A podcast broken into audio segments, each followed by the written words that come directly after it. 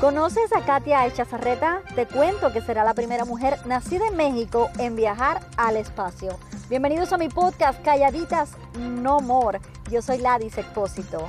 Te cuento que la joven ingeniera Katia, de 26 años, fue una de las seis personas seleccionadas para participar en la misión de Blue Origin. Katia dice que siempre ha soñado con ir al espacio y fue seleccionada entre 7.000 solicitantes. Según Blue Origin, la misión de Chazarreta será proporcionar representación para las mujeres y minorías interesadas en las carreras de la ciencia. Gracias por informarte conmigo. Yo soy Ladis Expósito.